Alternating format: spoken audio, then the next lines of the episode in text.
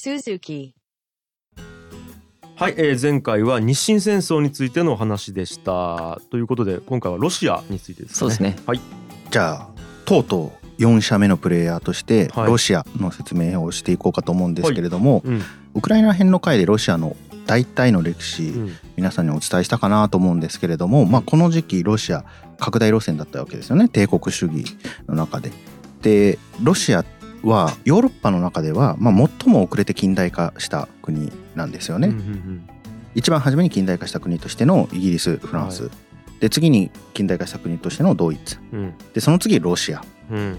で一番遅れてたわけです。はい。で遅れてたんですけど、まあ、国がでっかいので、まあ、軍事力とかはあったわけですよね。うん。でその軍事力っていうのを背景にして主に陸上からどんどん国を広げてたわけです。うん。でこの広げてった結果として、まあ、西ではクリミア半島でトルコとかイギリスとかフランスとかと戦争して負けてしまうと。うんで南ではアフガニスタンをめぐってイギリスと戦いうんで負けてしまうと。うんでそれで東だけが残っていると。はい。で東側の不登校っていうのがまあロシアの目的であってうん。でこれを取るためにはあの満州と呼ばれる今の中国の東北地方ですよね、うん。っていうのを抑えて大連とか旅順っていった、まあ、港町を抑えたいっていうのが、まあ、ロシアの主な思惑なわけなんです。はい。でこの大きな戦略の中で、まあ、日本とロシアの接触っていうのは日本でいうと江戸時代から始まっている。うんでこの日本でいうと江戸時代から始まっている中で、まあ、両者、まあ、コミュニケーションを取ったりとか双方妨害活動をしたりとか、えー大黒や古代とか日本史の教科書で出てくると思うんですけど、まあ、ロシアに行ってロシアの宮廷を見てきて帰ったあの見聞録みたいなの書いたりとかしてるんですよへね。ー。でロシアっていうのは極東地域って呼ばれる一番東側のユーラシア大陸の一番東側の地域に住んでいるうん。まあ、先住民とかを懐柔したりとかでその流れの中でカラフト今サハリンと呼ばれているカラフトとか北海道とかに住んでいるアイヌの人たちの怪獣とかもやったりとかしてるみたいなんですよね。うんうんでまあこういうふうな彼らのグランドプランみたいなのがあってマスタープランみたいなのがあってその中で、まあ、明治以降っていうのは日本との関係では朝鮮半島だったりとかその向こうにある満州だったりとかっていうところで、まあ、日本の利害と衝突していくことになるわけなんですよね。うんなるほどなるほど。はいで一方ロシア国内で何が起きてたかっていうと、うん。えーロシアっていうのは基本的に皇帝を頂点とした専制君主制っていうのがやられているからです。はい。で皇帝はツァーリって呼ばれる人たちなんですけれども、まあ、ウクライナ編で僕たちやったかと思うんですが東方正教会の、うん。まあそう地上の権利の代行者としての皇帝っていう、うん。あるわけですよね。うんうんけれどもこの先制制っていうのはロシアにおいては農土と呼ばれる自由に土地を移動できない農民に支えられてたシステムなんです。はい。けれども工業化したいじゃないですかロシアは。遅れてうん。近代化してるので工業化したいと。うんでこの工業化のためには労働者が必要ですよね。はいこの労働者は普通の国では農民から労働者に転換していくんですよね。うんけどロシアでは農土が移動の自由なかったのででこの人たちを解放して労働者にする必要があるんですよ。なるほどけどこの人たちを解放してしまうとその貴族性的な専制主義の皇帝性っていうのが揺らいでしまうっていう、まあ、二律背反の状況に追われていて、まあ、どうすりゃいいんだみたいなことになってたわけですよねう。んでも一方、まあ、近代化っていうのはそれでも進んでいくわけであの濃度っていうのがいなくなっていくわけですからロシアのロマノフ王朝の基盤っていうのはまあ揺らいでいたっていうのはこの時なるほどね。そこが衝突するんやななんか。うん。自由と自由と、あれがね。はい、これ難しいですよね。帝国主義政策を維持するためにはうん。自分のシステムがダメージを食うっていうあの恐ろしい状況ですよ ね。設計上で負けちゃってるよねだからもう、ね。うん。っうん。ていう状態。うん。はい。で日露戦争の時の皇帝がニコライ2世っていう人ではいこの人が1894年に即位するんで、うん。ちょうど日清戦争の開戦の時から即位をしてる感じなんですけれども、26歳で皇位を継承した。すごい若いよね。若いねうん。俺らよお父さんがすごく若くなくなっちゃってて、うん。お父さんアレクサンドル3世っていう人なんですけど、うん。要望怪異身体合憲怪力の持ち主っていう、うん。まあ、そういうキャラですね。漫画や。はい、無類のウォッカ好きではい。医者から禁酒令が出ていたのにもかかわらず密かに飲み続けてアルコール摂取型が元でえー49歳の若さで亡くなった。漫画やん。アベンジャーズ出てきそうやまあ、あの怪力の持ち主なんで列車の転覆事故に遭った時にうん。車内に閉じ込められた家族を自力で全員救出したっていう漫画やった。本当に。っていうまあそういうキャラなんですけど、まあ、49歳の若さで亡くなってしまったので、うん。まあ、この当時別にそんなに若いわけじゃないんですけどうん。49歳の若さで亡くなっちゃったから26歳でやっぱり皇位継承っていうのがありますよね。若い頃から皇帝としてロシア帝国という大帝国をまあ治める必要があったニコライ2世なんですけど、うん。まあ、これあんまり本筋と関係ないんだけど、うん。えー、と皇后がアレクサンドラ通称アリクスという方ですね。うんでこの皇后はドイツ生まれのビクトリア女王の孫。うんうんイギリスの、そう。ドイツ生まれなんだけど、うん。うん。英国のビクトリア女王の孫であるという。実はこの当時のそのヨーロッパ貴族っていうのはほとんど親戚同士なんですね。う。ん。なんかそういう話あったっすね。はい。なんかの時に。はい、なのであのニコライ2世とドイツ皇帝とあとイングランド国王みたいなのが全員なんかいとこ同士みたいなのがそんな感じなんですよね。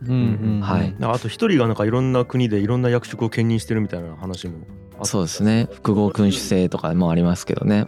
で男児アレクセイっていうのをね授かるんだけれども、うん。もうなんか結婚11年目にしてようやく生まれたみたいな感じで待望の男児だったんですけれども血友病っていう病にかかっていてうん。でこの病があることによって皇后アレクサンドラさんはすごくやっぱり精神落ち込んでたみたいなんですよね。うんでそこに取り入ったのがあのラスプーチンっていう有名なあのなんか結局何なのかよく分かんない人なんですけど、うん。ラスプーチンっていううん。あの映画とかにもよく出てくるあの謎のうさんくさい人がはあ取り入って、まあそのロシア政治をぐちゃぐちゃにするみたいなことがまあよく言われる話ですよね。なん。か名前は聞いたことあるらしいはい。はい。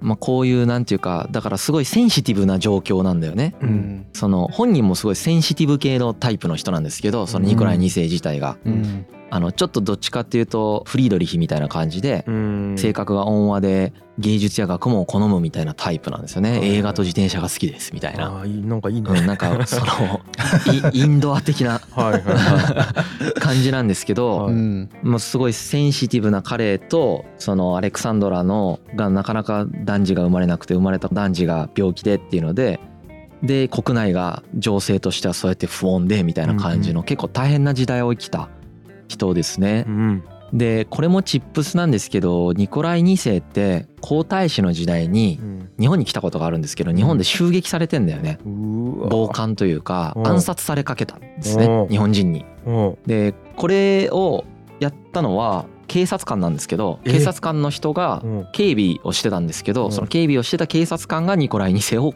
殺そうとしたっていう。もう最悪やん。大津事件っていう事件です。そうそうそう、はい。あの滋賀県の大津で起こったんだけどね、うん。当時日本はロシアは非常に脅威と感じていたので、うんうん。めちゃめちゃ緊張感を持って皇太子を警備してたんですよね。はいはい。ですっごい警備してたまあその警察官がやってしまうっていう、まあ、そういう感じの事件になるんですよ。やばいっすよね大失態ですよね日本 政府のでこの後ですね、うん。まあその日本政府はニコライ2世にまずお見舞いに行くんですね、でうん。もう明治天皇陛下あ。もう自ら行くという。あもう大事だ。はい、うんうん。大事ですよね。うん。自らお見舞いに行くっていうことをしてでその後すごい重鎮日本側の重鎮の方をロシアにまで送って謝罪しに行きますまで言うんですけど、うんまあそれはしなくていいですっていうふうにまあうんロシアから言われるっていう、まあ、そういうので、まあ、とにかくめちゃくちゃ謝る。うんここで対日感情が悪化して戦争みたいに傾いたら大変だからということで、まあ、うん。すごくそれ対応していってでさらに滋賀県の知事と警部長を懲戒免職にする。うわうわうわ首飛びまくりですよ、うんうわうわうわ。あとはあの外務省と内務省と、まあ、法務省っていう大臣たちを隕石辞職させるっていう処置をして、まあ、ななんとか収まるっていうことがここでなるほどね。うん。起こるっていう、まあ、そういう事件もあったんですよね。うん。普通にこれで戦争を起こすぞって言われても文句言えないもんね。文句言えない。うん。だって皇太子を襲撃して暗殺しようとしてる。から。そうだよね。あ ちなみにこの時ニコライ皇太子切りつけられた直後なんですけーど、うん。現場の近くのベンチに座ってうん。周りの人にね「いや何でもない」ただこの事件によって世の日本人に対する感情と日本人の誠意に対する感謝の心が多少変わるのではないかと日本人が考えないようにしてほしいって言ってるんですよね。はあ立冷静。派ですよね。うん。ね貴族っぽいね。貴族っぽい。育ち良さそう。うん。さうん。いいしね。うん。うん。っていうのがあって。はい。でももう一人ねロシア宮廷内で非常に重要な人物でウィッテっていう人がはい。るんですけれども、うん。このウィッテっていうのが大蔵省みたいなその財務省みたいなところの大臣になるんですけど日露戦争の直前ぐらいにそういう大臣をしてるんですけど、うん。この人あの生まれが宮廷の中にしてはあんまり良くなくてうん。お母さんが貴族なんだけど、うん。お父さんが地方政府の高官であると。生粋の貴族みたいな感じじゃないみたいなんですよね。うん。で今のオデーサですよね。ウクライナのオデーサの大学を出てうん。最優秀の成績で卒業後に鉄道会社にまあ就職していたと。うん。で切符を切るところからスタートをしてうん。なんか知らんけどめちゃくちゃ出世して交通通信大臣まで行ってるんですよね。えーじゃあ優秀やったな。ううんん。うん。まあめちゃくちゃ優秀なんでしょうね。はい。ほんとね。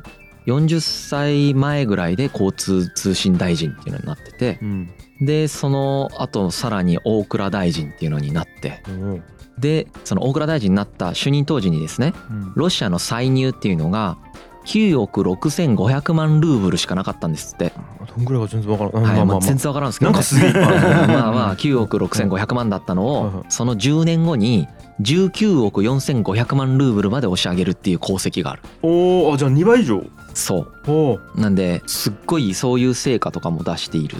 うん。うんけどそのなんか優雅とはすごく無縁みたいな人だったらしくてうん。夜のパーティーとかね宴会みたいな意味のないおしゃべりみたいなの全然しませんみたいな人でうん。あのなんていうんかなこう人生を享楽的に過ごす宮廷貴族みたいな人たちからかなり嫌われてたらしいんですようね。ん。しかもケチでもあったらしいのでうんなおさらなんか嫌われるみたいな、まあ、ケチだったからこそ多分その財務大臣としてこういう風に成果上げてるとも言えるんじゃないかなとも思うんですけどうん。うん。いずれにせよですねすごい成果を出して、まあ、実力でのし上がってきたうん生まれはいわゆる地方貴族みたいな感じなんであんまり良くないみたいなところから実力でのし上がってきた人うん。このウィッテがロシア国内の実務面っていうのを取り仕切っていたんですけれども、うん。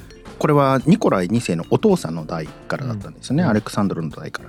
でニコライ2世が皇帝に就任した時っていうのはもう基本的にこのウィッテの路線に追従するしかないっていう状態だったと。う。うんんでニコライは特にその極東問題ですよね。シベリア鉄道と満州鉄道の問題っていうのはもう全然よくわからないからもうウィッテにやらすしかないっていう状態だった問題っていうのは難しかったってことですか？その鉄道。鉄道が難しかったっていうより、まあ、国際情勢なので、うん。あの中国との関係もあるし、まあ、当時新帝国ですよね、うんうん。中国との関係もあるし朝鮮の問題もあるし日本の問題もあるからうん。こうどういうタイミングでどういうふうなバランスを取りながらどういうふうに開発していくかっていうことはまあ国際情勢も見ながらの政治問題なんですよね。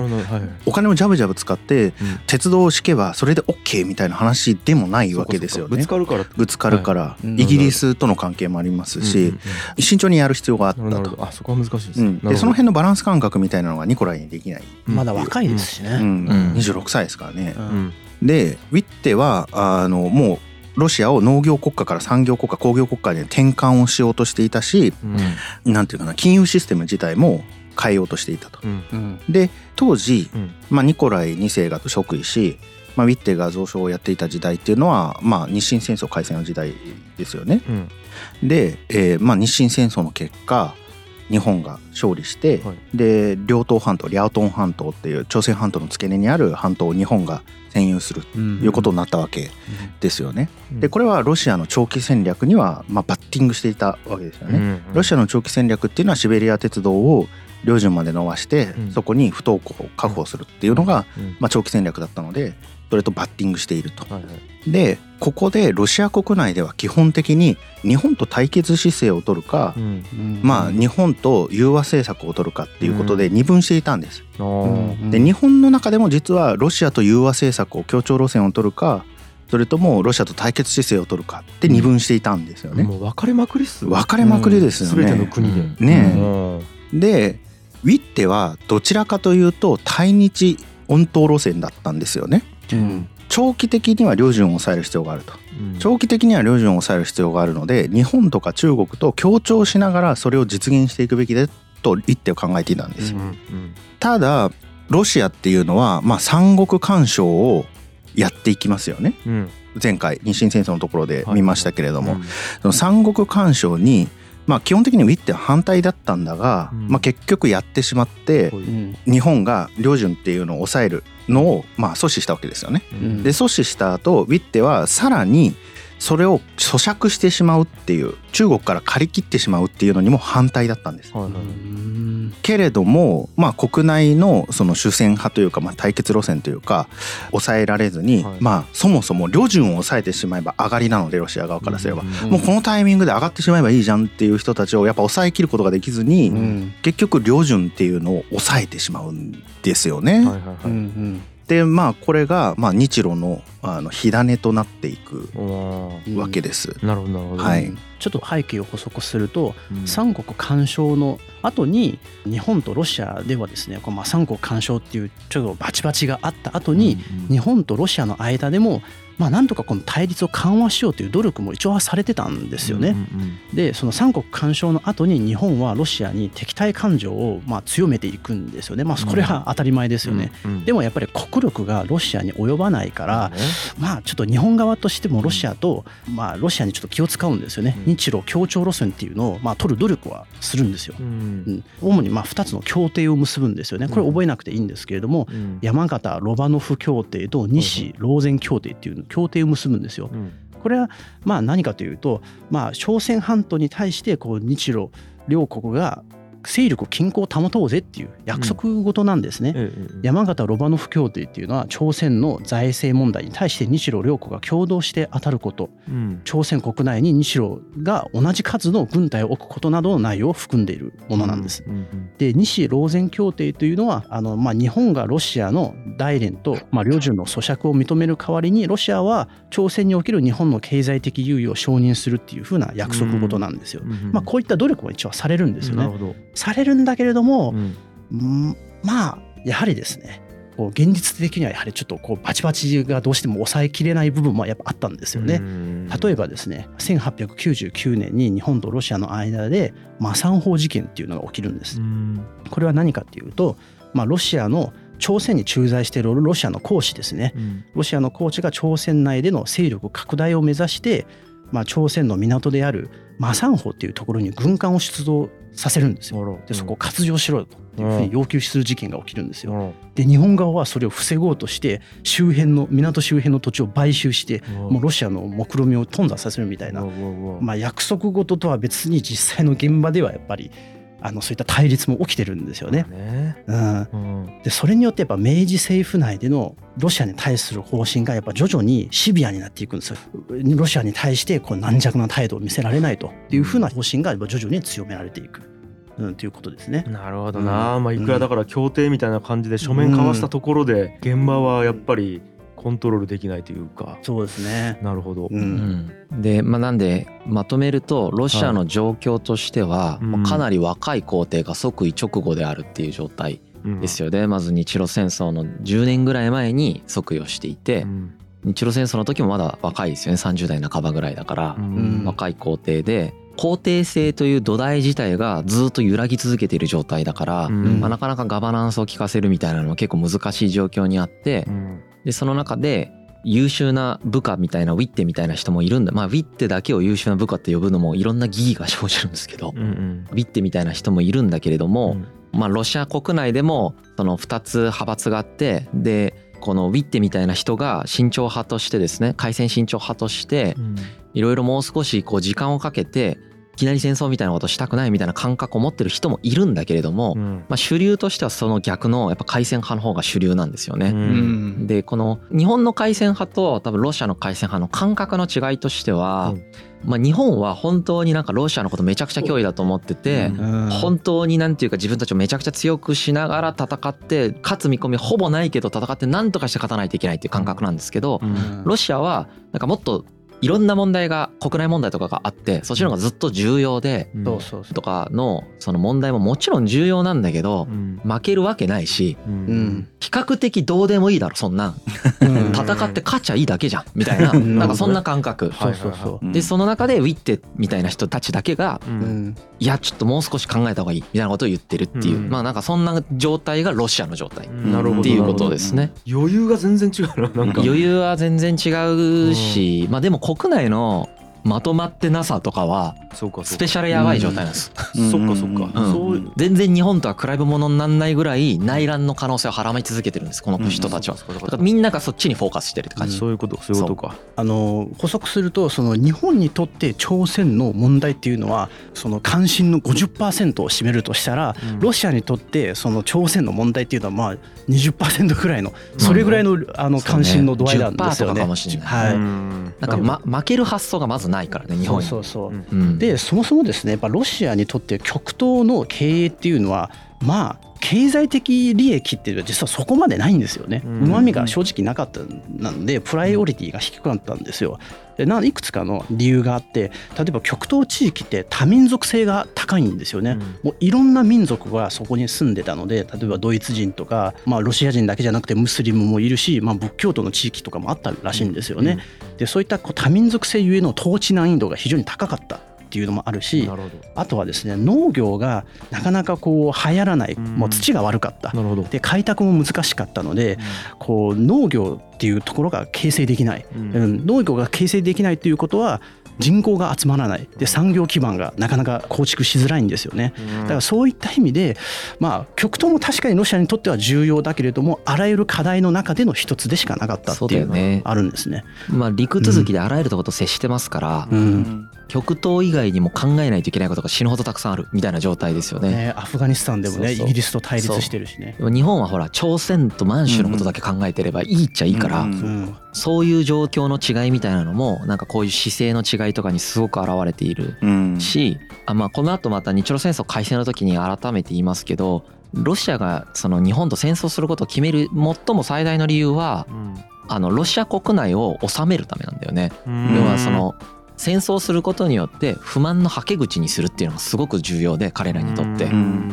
全然日本とそのなんていうか開戦理由とかも全然違うんです。悲壮感が違う悲壮感が全然違うっていうところがあって、うん。まあ、そこが伝えたいっていうのはこの回ですね。うん。なるほど、うん。っていう状況だよとニコライ2世とかのもとそういう状況にあるロシア。うん。そして日本そして朝鮮と清っていうもうこの4プレイヤーが今揃いましたよね。うん。もはい、でもう忘れちゃったかもしれないけど前回まで日清戦争が終わってう、うん。清はもうボコボコにされはいてはい。あらゆるところにもう反植民地化されてしまうと。うん。日本はギリギリで近代国に滑り込み政府みたいな感じで滑り込んで植民地を持つことができましたと、はい。台湾のような植民地を持つことができるようになりましたっていう状態でそして朝鮮をまあその内政干渉してる状態ですよね、うん日本っていうのが保護国化してうん。いってここから何が起こるかっつうことですね。このあと何が起きて日露戦争まで。まあ起こりそうですよね日露戦争が、うん。けど実際どうやって起こっていくかっていうところをうん。またこの後8話目と9話目にわたってなんか結構あんだよねまだ。結構ある8話目かな。8話目でほぼそれが分かりますけど、うん。なるほど。はい、はい。やっていきたいと思います。はい、はい。い。やー今回はこんな感じですかね。はい。はい、ありがとうございました。ありがとうございました。G. Kaye Suzuku.